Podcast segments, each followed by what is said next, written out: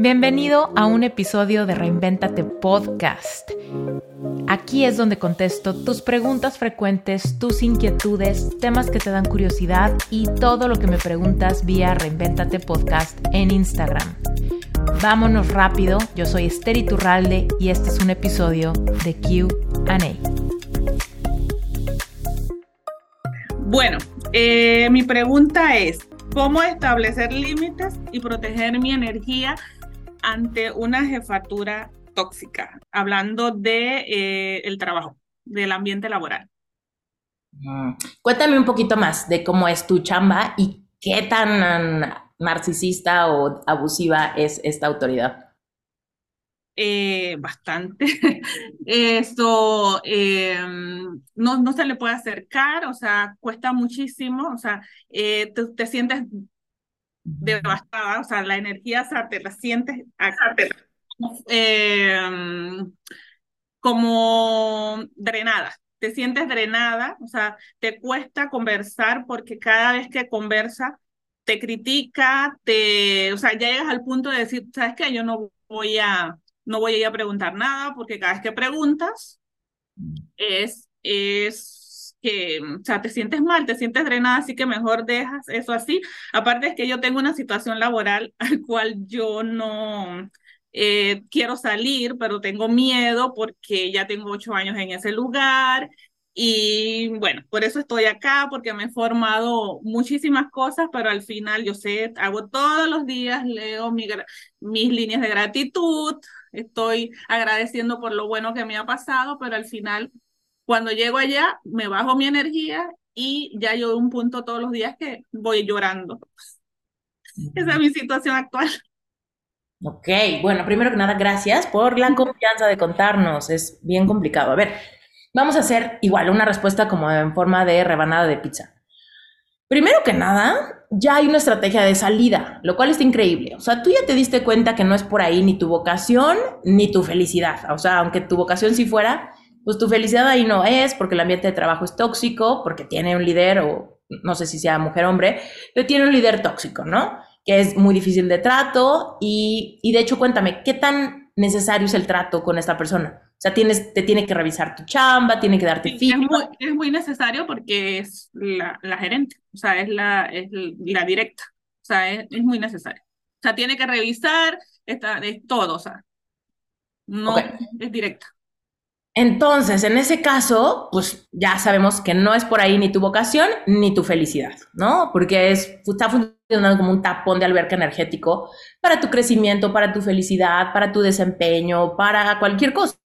Si ella no es una persona receptiva, una persona que te pueda dar buen feedback, que te puede guiar a, a desarrollarte, pues ¿qué haces ahí? ¿Estás de acuerdo? ¿No? Sin embargo, pues estamos lidiando con un montón de creencias limitantes, ¿no?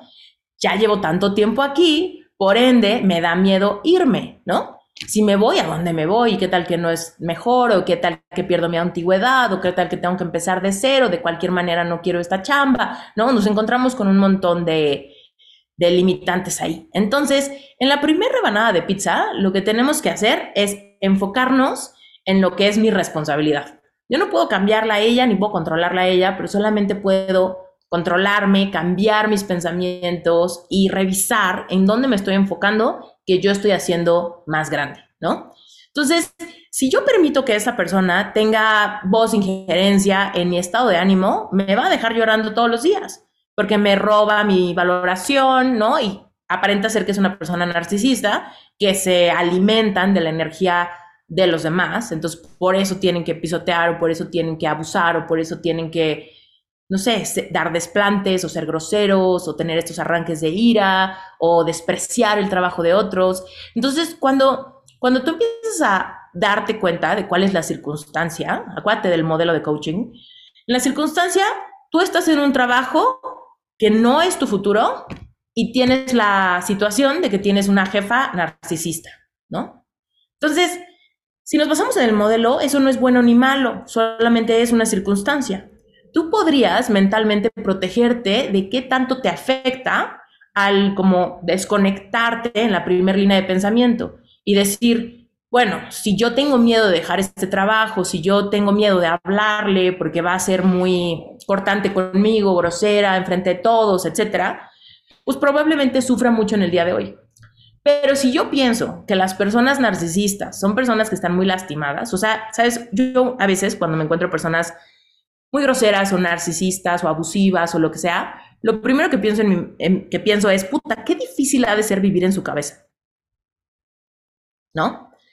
Eso me ayuda a despertar algún tipo de empatía. No crees que es enorme, pero sí me da dos gramos de empatía como para decir, uff, no quisiera vivir en tu mente, ¿no?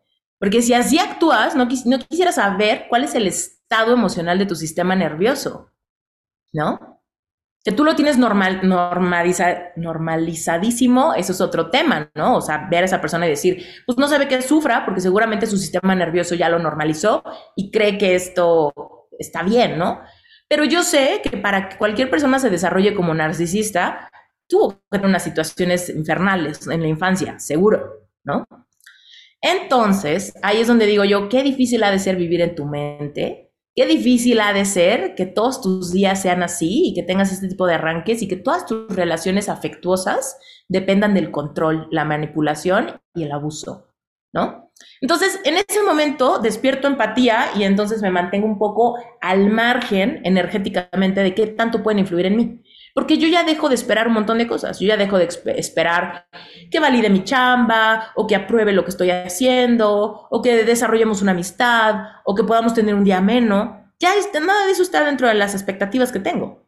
Ya las expectativas son mira, yo voy a hacer lo mío, si te parece bien, perfecto, si te llegas a pasar de la raya en algún tipo de abuso, voy a tener que ponerte un límite, aunque me cueste la chamba, pero simplemente porque amor propio, por límites sanos, etc.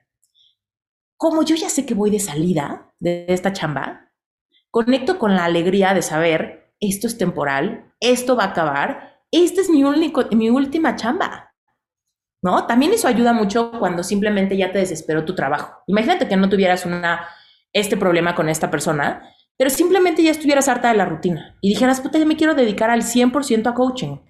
Entonces, en ese punto también ayuda mucho decir, puta, pero qué ternura saber que esta va a ser mi única chamba, mi última chamba, que mi horario se va a liberar a partir de esto, que cuando yo renuncie nunca más voy a aplicar a ningún otro trabajo porque quiere decir que ya soy mi propia jefa entonces, puedo conectar con la versión de mí que está pasando por una transición vocacional bien fuerte y puedo prometerle a esa versión de mí que voy a estar aquí y ahora. No me voy a ir al futuro, a cuando ya sea libre, millonaria, viviendo y trabajando desde Bali, ¿no? Me voy a dar chance de estar aquí y ahora conmigo, porque esta versión de mí lo está haciendo por la versión de mí del futuro.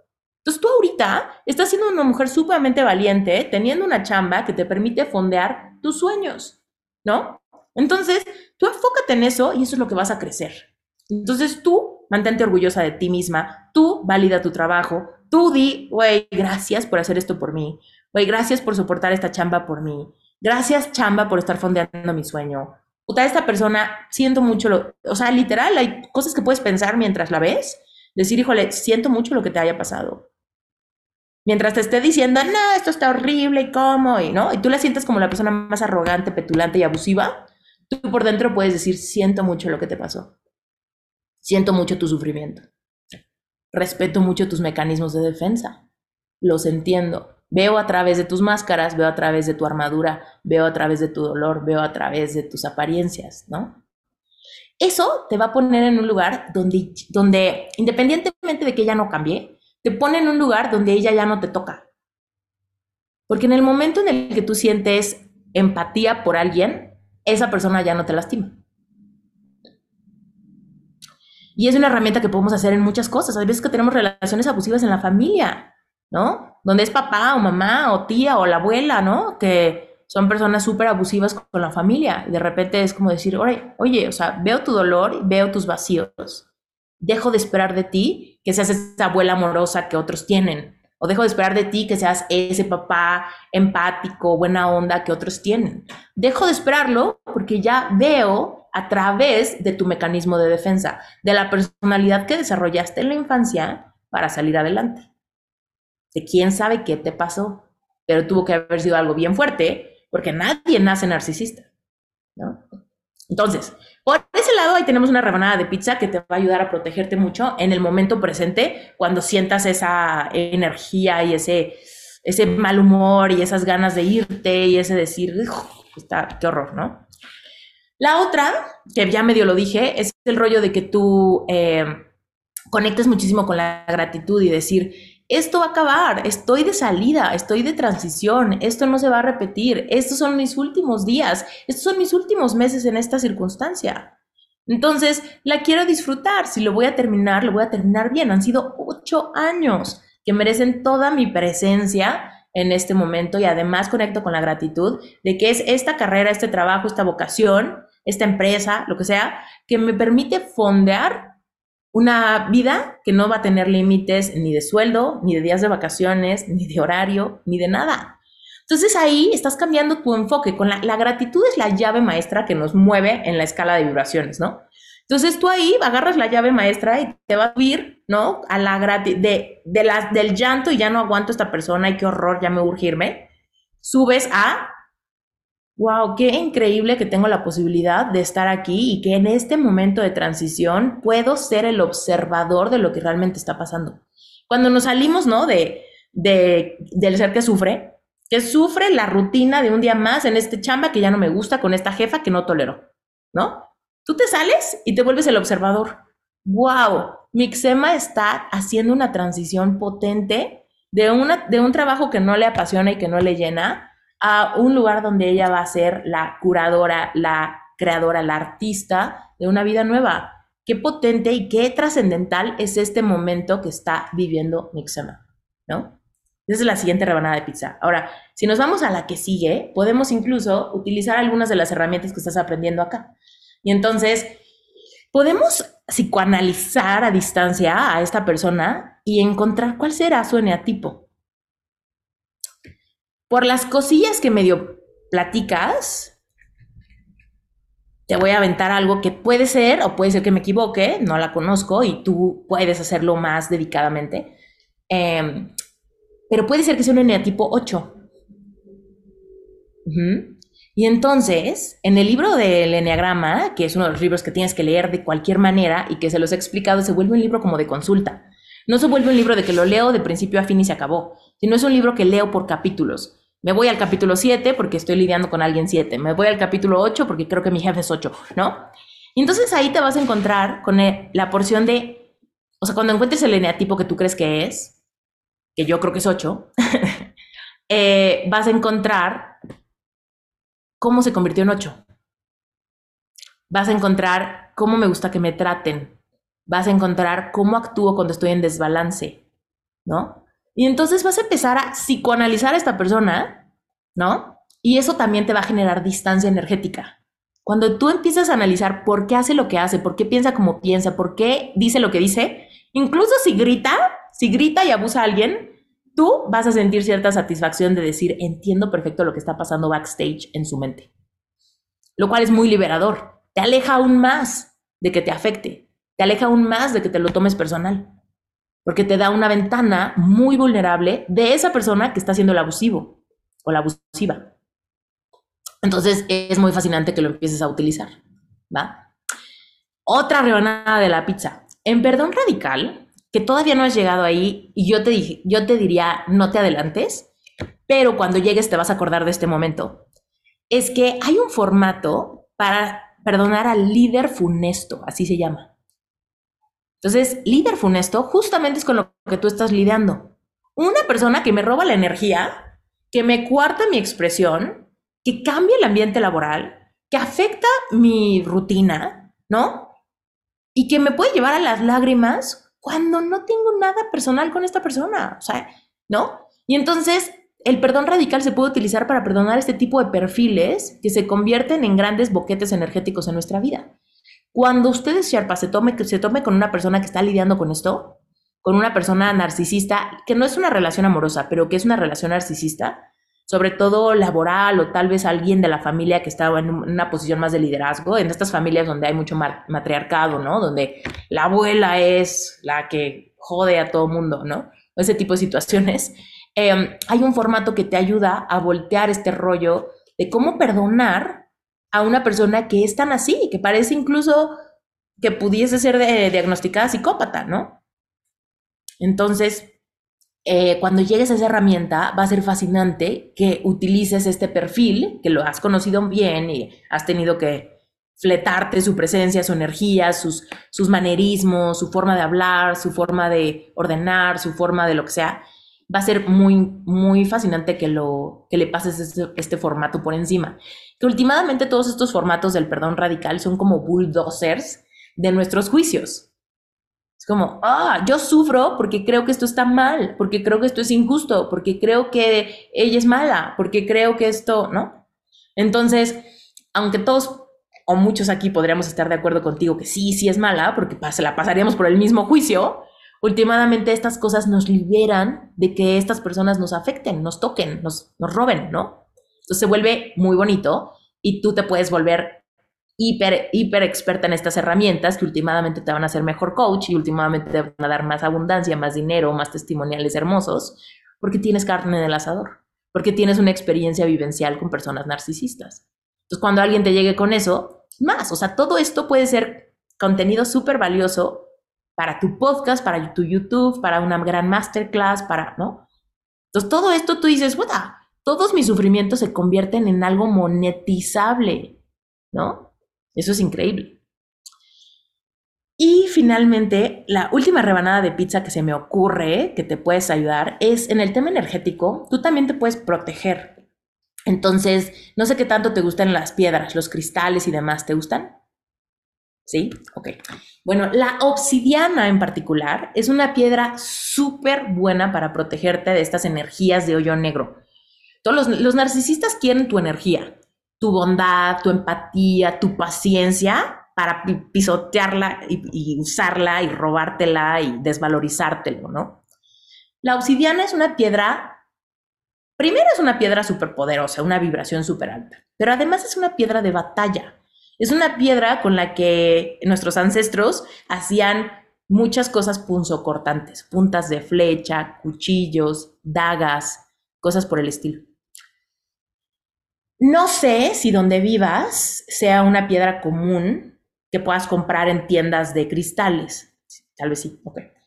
Pero cuando menos en México, eh, es una piedra muy común de encontrarla en, en, tiendas de cristales y sobre todo es muy común encontrarla en forma de armas, como lo que te decía, dagas, cuchillos, puntas de flecha.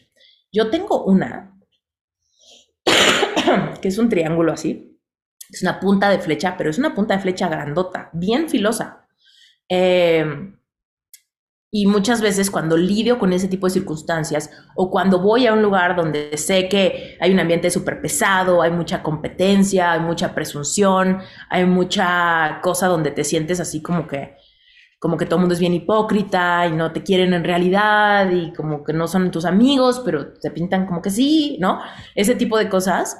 Eh, yo la llevo en mi bolsa, ¿no? Y genuinamente siento el empoderamiento de sentir como que traigo un arma, ¿sabes? Y como que con esa arma no solamente es una, es una piedra que absorbe ese tipo de energías y a ti te protege, o sea, para que no lo absorbas tú, ¿no? Cuando tú dices, híjole, es que sea algo súper drenada, porque estás absorbiendo toda esta energía que baja tu vibración, baja tu entusiasmo, tu positivismo, tu buena onda, ¿no?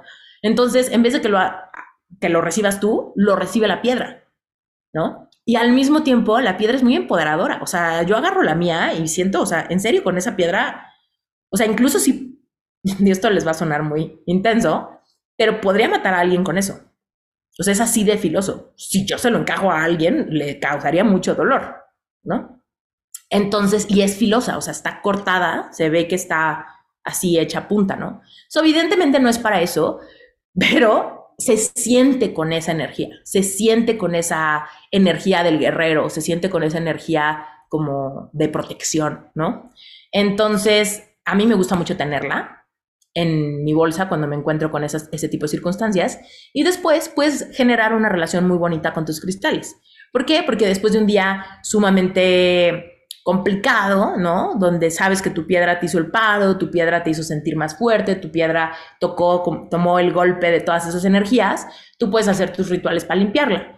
la sumerges en agua de mar o la pones con agua de sal de mar para generar tu propia agua de mar, la sacas cuando haya eclipses, no, no sé, ese tipo de cosas para limpiarla, para mantenerla como súper elevada. Entonces eso, que va en un tenor un poco más chamánico, pues también es algo que puedes meterle a tu ritual, ¿no? Y bueno, también un tema energético, cuando sea que tu jefa te esté hablando, tú puedes decir como, siento mucho tu dolor. Todo esto lo estás diciendo en tu mente y te protege. Siento mucho tu dolor. O puedes simplemente decir como, esto es totalmente al respecto tuyo y no tiene nada que ver conmigo. Todo eso son mantras que dices en tu mente, ¿no? Entonces, cuando esta persona está hablando, tú estás en otro canal, ¿no? Y este, bueno, espero que todo esto te sirva.